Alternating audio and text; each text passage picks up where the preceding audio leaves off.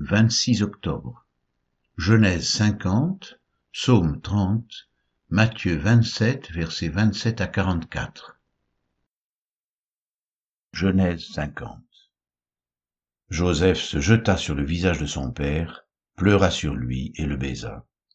Il ordonna aux médecins à son service d'embaumer son père, et les médecins embaumèrent Israël.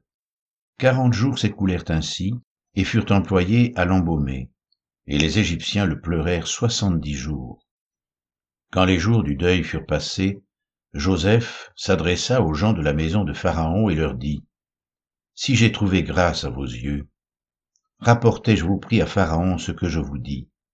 Mon père m'a fait jurer en disant, Voici je vais mourir. Tu m'enterreras dans le sépulcre que je me suis acheté au pays de Canaan. Je voudrais donc y monter pour enterrer mon père, et je reviendrai. Pharaon répondit, Monte, et enterre ton père comme il te l'a fait jurer. Joseph monta pour enterrer son père. Avec lui montèrent tous les serviteurs de Pharaon, anciens de sa maison, tous les anciens du pays d'Égypte, toute la maison de Joseph, ses frères et la maison de son père. On ne laissa dans le pays de Gozen que les enfants, les brebis et les bœufs. Il y avait encore avec Joseph des chars et des cavaliers, en sorte que le cortège était très nombreux. Arrivé à l'ère d'Atad, qui est au-delà du Jourdain, ils firent entendre de grandes et profondes lamentations, et Joseph fit en l'honneur de son père un deuil de sept jours. Les habitants du pays, les Cananéens, furent témoins de ce deuil dans l'ère d'Atad, et ils dirent, Voilà un grand deuil parmi les Égyptiens. C'est pourquoi l'on a donné le nom d'Abel Mitzraïm à cette ère qui est au-delà du Jourdain. C'est ainsi que les fils de Jacob exécutèrent les ordres de leur père. Ils le transportèrent au pays de Canaan et l'enterrèrent dans la caverne du champ de Macpéla qu'Abraham avait acheté d'Ephron, le Hétien, comme propriété sépulcrale et qui est vis-à-vis de Mamré. Joseph, après avoir enterré son père, retourna en Égypte avec ses frères et tous ceux qui étaient montés avec lui pour enterrer son père. Quand les frères de Joseph virent que leur père était mort, ils dirent, Si Joseph nous prenait en haine, et nous rendait tout le mal que nous lui avons fait. Et ils firent dire à Joseph, Ton père a donné cet ordre avant de mourir. Vous parlerez ainsi à Joseph. Oh, pardonne le crime de tes frères et leurs péchés, car ils t'ont fait du mal. Pardonne maintenant le péché des serviteurs du Dieu de ton père. Joseph pleura en entendant ces paroles. Ses frères vinrent eux-mêmes se prosterner devant lui, et ils dirent, Nous sommes tes serviteurs. Joseph leur dit, Soyez sans crainte, car suis-je à la place de Dieu? Vous aviez médité de me faire du mal, Dieu l'a changé en bien, pour accomplir ce qui arrive aujourd'hui, pour sauver la vie à un peuple nombreux. Soyez donc sans crainte, je vous entretiendrai, vous et vos enfants. Et il les consola en parlant à leur cœur. Joseph demeura en Égypte, lui et la maison de son père.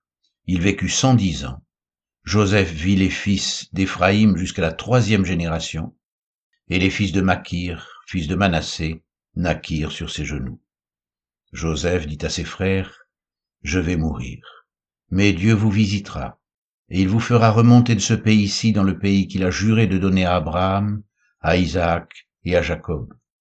Joseph fit jurer les fils d'Israël en disant, Dieu vous visitera, et vous ferez remonter mes eaux loin d'ici. Joseph mourut, âgé de cent dix ans. On l'embauma et on le mit dans un cercueil en Égypte.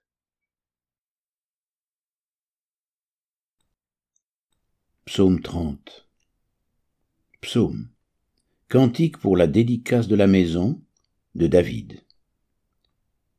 Je t'exalte, ô Éternel, car tu m'as relevé. Tu n'as pas voulu que mes ennemis se réjouissent à mon sujet. Éternel, mon Dieu. J'ai crié à toi, et tu m'as guéri. Éternel, tu as fait remonter mon âme du séjour des morts. Tu m'as fait revivre, loin de ceux qui descendent dans la fosse. Chantez à l'Éternel, vous qui l'aimez, célébrez par vos louanges sa sainteté, car sa colère dure un instant, mais sa grâce toute la vie. Le soir arrivent les pleurs, et le matin l'allégresse. Je disais dans ma sécurité, je ne chancellerai jamais.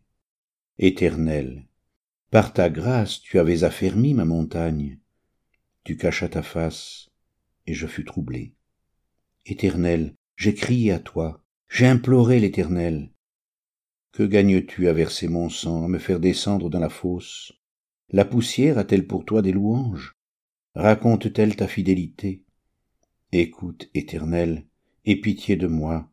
Éternel, secours-moi. Et tu as changé mes lamentations en allégresse. Tu as délié mon sac, et tu m'as ceint de joie, afin que mon cœur te chante et ne soit pas muet. Éternel mon Dieu, je te louerai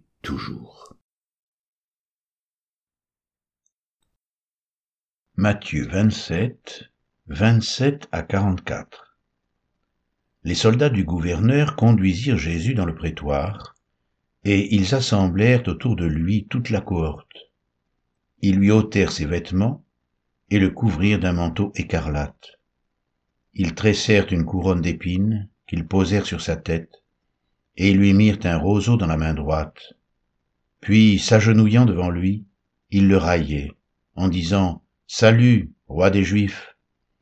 Et ils crachaient contre lui, prenaient le roseau et frappaient sur sa tête.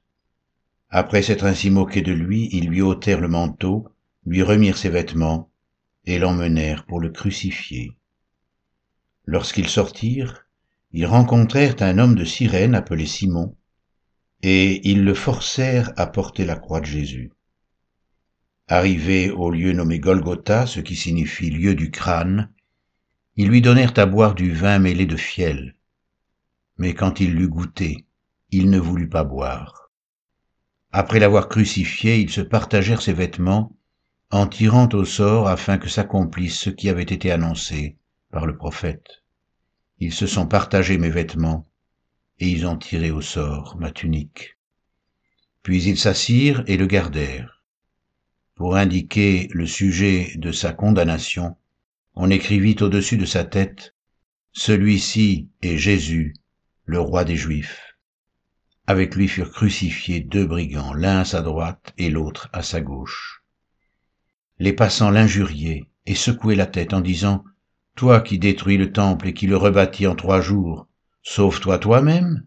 Si tu es le Fils de Dieu, descends de la croix. Les principaux sacrificateurs, avec les scribes et les anciens, se moquaient aussi de lui et disaient, Il a sauvé les autres et il ne peut se sauver lui-même. Si le roi d'Israël, qu'il descende de la croix et nous croirons en lui. Il s'est confié en Dieu, que Dieu le délivre maintenant s'il l'aime. Car il a dit, je suis fils de Dieu. Les brigands crucifiés avec lui l'insultaient de la même manière.